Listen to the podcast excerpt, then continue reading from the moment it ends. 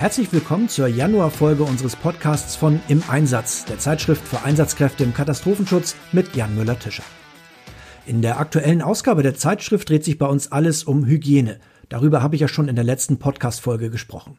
Ein ganz wichtiger Punkt dabei ist die Psychohygiene. Und die Taschenkarte, die ja immer dabei ist, hat diesmal das Thema PSNVE. Jeder, der schon mal einen belastenden Einsatz miterleben musste, der weiß, wie wichtig es ist, dass man hinterher aufgefangen wird. Eine Expertin dafür ist Julia Rehbuck. Sie hat einen Artikel dazu verfasst und darüber habe ich mit ihr gesprochen.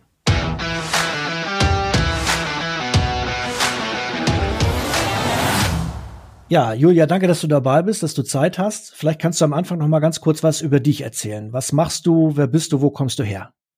Ja, sehr gerne. Ich heiße Julia, ich bin Rettungsassistentin und leite bei mir in der Heimat im Oberallgäu das Kriseninterventionsteam, bin selber ausgebildet für die Betreuung von Einsatzkräften und von Betroffenen und seit ein paar Jahren eben im Themengebiet PSNV aktiv.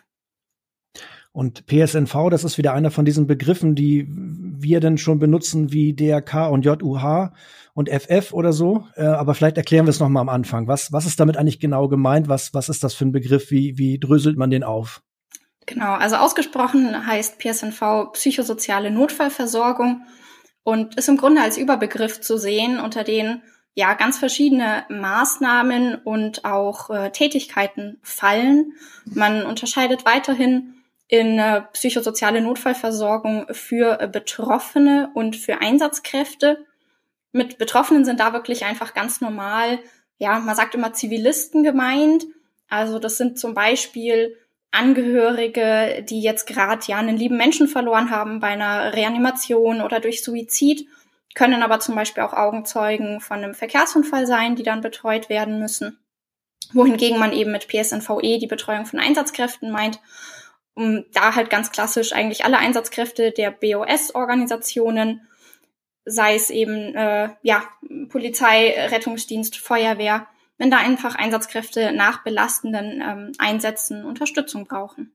Das ist jetzt natürlich eine, eine, eine saubere Trennung, die du da sagst. Wie ist das denn jetzt im Einsatz? Also ich stelle mir vor, ihr kommt wenn ihr jetzt an die Einsatzstelle kommt und nicht erst hinterher im Feuerwehrgerätehaus seid, ähm, dann kann man das doch gar nicht trennen. Dann steht man ja beiden gegenüber. Oder teilt sich die Gruppe dann auf? Oder wie funktioniert das? Also es wird auch ganz klar in der Praxis getrennt. Zum einen durch die Anforderungen selber. Also wenn wir uns jetzt irgendwie das Szenario vorstellen, du hast einen großen Verkehrsunfall, dann ähm, wird vermutlich zuerst mal die PSNVB alarmiert werden, vielleicht sogar schon initial von der Leitstelle mit, weil sie vermuten, boah, bei dem Meldebild, da schicken wir mal lieber gleich noch das Kriseninterventionsteam mit vor Ort. Mhm. Und die, die dann dort ausgebildet in den Einsatz gehen, können eben PSNVB und Angehörige betreuen. Die könnten dann eben an der Einsatzstelle Augenzeugen betreuen oder wenn jetzt vielleicht eben auch Angehörige von den Unfallopfern vor Ort sind, die Betreuung dort übernehmen. Für die Einsatzkräftebetreuung braucht es nochmal eine ganz andere Ausbildung. Da kommen andere Leute in den Einsatz.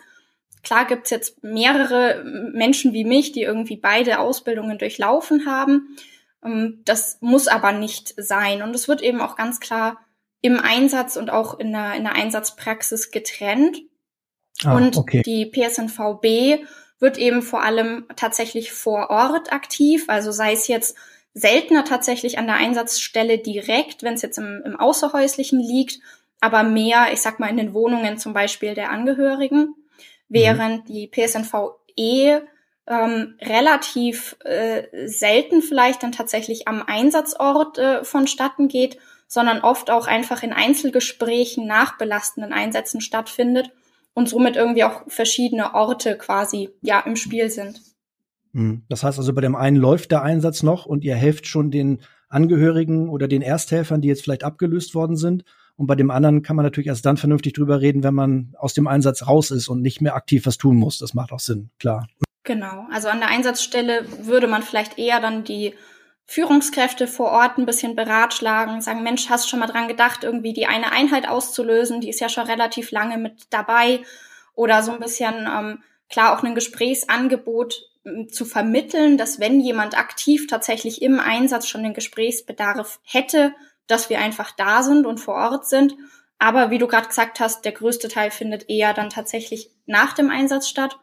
Oder ein ganz großer Teil in der PSNVE findet tatsächlich auch schon vor dem Einsatz statt, im Sinne einer Prävention durch Ausbildung in den Einheiten, durch ein Aufmerksam darauf machen, ähm, wie kann ich denn als Einsatzkraft irgendwie selber auf mich achten, was kann ich denn auch tun langfristig, damit es mir irgendwie gut geht und ich vielleicht gar nicht einen Betreuungsbedarf habe.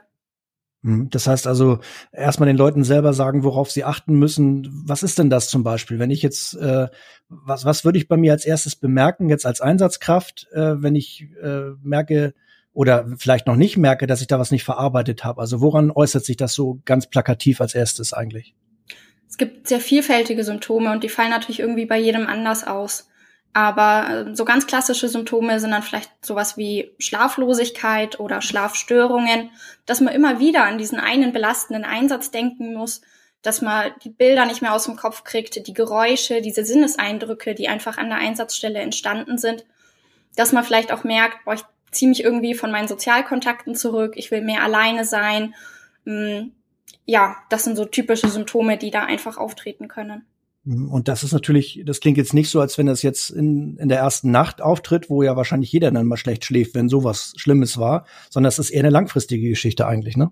Genau, absolut. Also so, ja, wie du sagst, die erste Nacht nach einem besonders belastenden Ereignis, glaube ich, kennen wir alle, die irgendwie im Einsatzdienst mhm. tätig sind.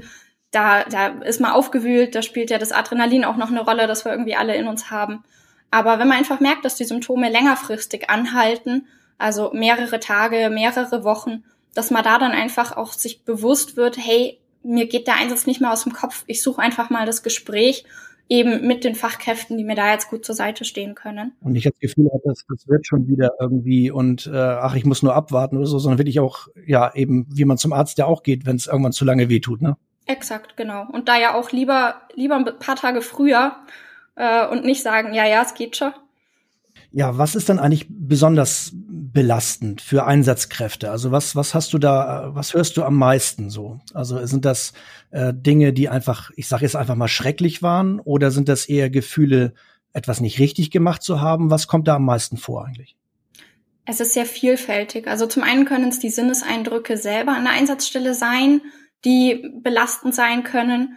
Also sei es jetzt irgendwie tatsächlich die Temperaturen, wenn es besonders heiß oder besonders kalt war, eine hohe Umgebungsgeräuschkulisse ähm, oder wenn man dann zum Beispiel noch die Schreie irgendwie von Opfern mit anhören muss. Mhm. Wenn Kinder betroffen sind, ein besonders großes Medieninteresse an der Einsatzstelle, so dieses Gefühl, boah, ihr werdet jetzt hier beobachtet und hm, mhm. mache ich das jetzt dann richtig? Oder auch, wie du eben auch meintest, so dieses klassische Schuldgefühl vielleicht nach einem Einsatz, der auch gar nicht besonders großer oder ja in der Zeitung stehender Einsatz gewesen sein muss. Hm, aber wo man das Gefühl hat, so ganz hat das nicht geklappt oder irgendwie hätte ich was besser machen können oder so. Genau, und das kann ja schon, ich sag mal, die Reanimation im Altenheim sein. Wenn man sich hinterher unsicher ist und sagt, boah, es hat irgendwie jetzt im Team aber gerade nicht so gut funktioniert, kann auch das mhm. ganz selbstverständlich und völlig verständlicherweise ja auch Schuldgefühle hervorrufen, die dann vielleicht auch in einem Gesprächsbedarf münden, ja. Du sagst es jetzt eben, wenn man beobachtet wird oder sich beobachtet fühlt, da äh, klingelt das bei mir natürlich, weil ich ganz viel jetzt in vergangener Zeit über Social Media natürlich ja immer mache und über Gaffer speziell. Das heißt also, das kann auch ein Stressor sein, wenn man merkt, da stehen viele Leute am Flatterband und schauen mir zu, wenn ich vielleicht da versuche, noch irgendwas zu retten. Absolut, ja. Das heißt also, das muss man schon mit einkalkulieren und sagen, wenn ich irgendwo allein auf weiter Flur bin, kann derselbe Einsatz weniger belastend sein, als wenn ich das Gefühl habe, da gucken Leute oder filmen mich ja auch oder stellen es noch ins Netz oder andere Geschichten. Ne? Ja, genau. Also so diese äußeren Umgebungsfaktoren, aber auch die inneren Faktoren können ganz unterschiedlich sein. Also wenn ich jetzt selber Mutter bin, dann erlebe ich vielleicht die erfolglose Kinderreanimation ganz, ganz anders, als wenn ich selber noch keine Kinder habe. Also auch so diese internen Faktoren spielen da eine Rolle. Oder auch schlicht und einfach die Tagesverfassung. Also der eine Einsatz dann im einen Tag irgendwie okay gewesen wäre, gerade noch, kann einen zwei Tage später schon total umwerfen. Oder theoretisch, wenn er zwei Tage später passiert, wo man ja irgendwie eine andere Belastung hatte dann. Genau, weil wir haben ja alle noch einen Alltag, auch außerhalb der Einsatztätigkeit. Wenn wir da irgendwie ganz besonders im Stress stehen und dann halt der Einsatz kommt, der nicht so gut läuft, dann werden wir da anders rausgehen, als wenn der gerade in einer äh, tiefen, entspannten Phase unseres Lebens passiert. Was ich ganz gut finde, wir haben ja auch so eine Taschenkarte, die PSNV in dem Fall ja beinhaltet. Ähm, da sind zum einen die, die Anzeichen von Belastungsreaktionen wirklich mal so als, äh, ja, als Strichliste aufgeführt oder auch die, die Maßnahmen zum Selbstschutz ähm, oder auch Grundregeln in, in so einer äh, psychischen Schocksituation, also was man sich auch wirklich in die, in die Tasche stecken kann und dann rausziehen kann, weil ich glaube, dann hat man es eben nicht parat. Ne? Auch dieser, dieser Selbstschutz. Ne? Jeder von uns weiß ja, auch wenn es mir nicht gut geht, dann mache ich dies oder das oder gehe im Wald spazieren oder fahr Fahrrad. Äh, aber ja, ich habe es eben bei mir selbst ja auch schon mal gemerkt, man macht es eben genau dann nicht, wenn man es eigentlich bräuchte. Ne? Ja, ich glaube, da äh, sind wir alle ähnlich und, und gleich gestrickt. Wir machen es uns da manchmal sehr schwer. Und ich glaube, wir können da so ein bisschen uns selber Brücken bauen. Also wir zwei könnten uns ja jetzt gerade einfach überlegen, Mensch, was tut mir denn gut? Du hast gerade gesagt, Fahrrad fahren oder im Wald spazieren gehen, das hilft dir. Mhm. Dann schreib dir das doch einfach auf einen, auf einen Zettel, kleb dir den zum Beispiel an Spind, in den Geldbeutel, an dein Schlüsselbrett, dass du ihn einfach jeden Tag vor Augen hast, dich jeden Tag dran erinnerst und vielleicht auch ja. schon Rituale pflegst. Also immer, wenn du vom Einsatzdienst nach Hause kommst, mm, das tust, was dir halt gut tut, weil dann ist es so ein gewisser Alltag, der einfach sich fest verankert hat. Und dann fällt es uns mit Sicherheit auch leichter, das halt zu tun, wenn wir diesen besonders belastenden Einsatz hatten. Wenn wir es zum einen vor Augen haben mit dieser Visualisierung, aber wenn es einfach auch schon Ritual ist und in, in Fleisch und Blut übergegangen ist. Das ist eine gute Idee, ne? dass man genau dann, wenn man nicht dran denkt, eben sich selbst dran erinnert, dann, dass, was man sich Gutes tun kann, um vielleicht besser äh, rauszukommen in der Geschichte. Und ansonsten, ich, wir haben es auch bei uns hier in der Feuerwehr einmal, haben wir einen sehr belastenden Einsatz gehabt und kamen dann zurück und dann saßen eben die, die Kollegen dort, die äh, PSNVE gemacht haben. Da habe ich es eben das erste Mal als Kunde sozusagen erlebt. Und alleine, dass da jemand sitzt und einem das nochmal erklärt, äh, bringt einen ja auch schon sehr viel weiter. Also am Ende war es für mich gar nicht so belastend. Ich habe zum Glück gar nicht viel gesehen, aber das war einfach ein gutes Gefühl zu wissen, da kümmert sich jemand und äh, man könnte dahin gehen, wenn was wäre. Also ich glaube, das hilft auch schon sehr viel. Ne? Absolut. Und genau das ist auch ein Großteil der PSNVE-Arbeit. Also Aufklärung wirklich komplett vor dem Einsatz, aber dann halt auch nach dem Einsatz einfach nochmal zu erwähnen, Mensch, das und das könnt ihr jetzt tun, ähm, was euch helfen kann. Wir sind immer für euch da. Ihr könnt jederzeit mit uns das Gespräch suchen. Und da mhm. möchte ich einfach alle Einsatzkräfte, aber auch die Führungskräfte irgendwie nochmal motivieren, im Vorfeld schon wirklich den Kontakt zu suchen und sich auch, ja, damit bekannt zu machen, zu beschäftigen, wer ist denn bei mir in der Einheit irgendwie in PSNVE ausgebildet? Wie könnte ich dieses Team erreichen? Unter welcher Telefonnummer oder unter welchen Kontaktdaten? Und sich das Team vielleicht auch schon vorher mal zum Einsatzabend mit dazu zu holen, um sich einfach vorher kennenzulernen und genau zu wissen, Mensch, was können die mir denn bieten und was vielleicht auch nicht. Und was sind das eigentlich für Typen, ne? Also genau. sind das sind das irgendwelche, weiß ich nicht, irgendwelche Studierten, die daherkommen und schlaue Sachen sagen? Nee, sind sie nämlich nicht. Sie sind ja, wie man es bei dir auch sieht, ja selber Einsatzkräfte, die wissen, wovon sie sprechen. Das ist, glaube ich, auch ganz wichtig, gerade bei den Leuten, die vielleicht ein bisschen verstockter sind oder in so einer Situation noch mehr, äh, denen klar zu machen, da kommt nicht irgendeiner von außerhalb, sondern einer weiß, wovon er spricht dann. Ne? Ja, also eine langjährige Einsatzerfahrung ist Grundvoraussetzung für die Ausbildung. Und mhm. dann lernt man eben einfach in der Ausbildung ja die, die Grundlagen der psychosozialen Notfallversorgung und das Ganze eben speziell zugemünzt auf Einsatzkräfte. Und wie du schon gesagt hast, wir sind nicht hochstudiert, wir sind auch nicht die ja, Experten schlechthin. Wir kennen uns in diesem einen Thema gut aus. Und letztendlich, wenn es aber jetzt wirklich eine komplexere Belastungsreaktion wäre, würden wir tatsächlich auch in Anführungsstrichen nur als Vermittler dienen und dann der Einsatzkraft einfach helfen, eine weitere langfristige, hochprofessionelle Betreuung ähm, zu erhalten. Also so ein bisschen ja, einfach aufzeigen, wen kannst du denn jetzt noch weiter kontaktieren. Wenn man in der PSNVE sagt, so diese Einzelgespräche zwei bis drei maximal und danach ist aber auch die Grenze erreicht. Und wenn jemand danach noch Hilfe braucht, dann vermitteln wir eben weiter. Nun hast du das alles gelernt und machst das für andere. Hat es dir eigentlich auch schon mal selbst geholfen? Kann man sich da selber helfen oder braucht man dann wieder jemand anders, der einem hilft? Ja, so ein bisschen, äh, wie du vorhin sagtest, ne, man, man weiß ja eigentlich, was einem gut tut. In der Situation selber denkt man nicht so dran. Ähm, ging mir tatsächlich nach einem belastenden Einsatz schon auch mal so. Also mhm. ich habe es gelernt, mein Verstand hat mir klar gesagt, das und das könnte dir jetzt gut tun, aber so wirklich umsetzen konnte ich es in dem Moment dann auch nicht.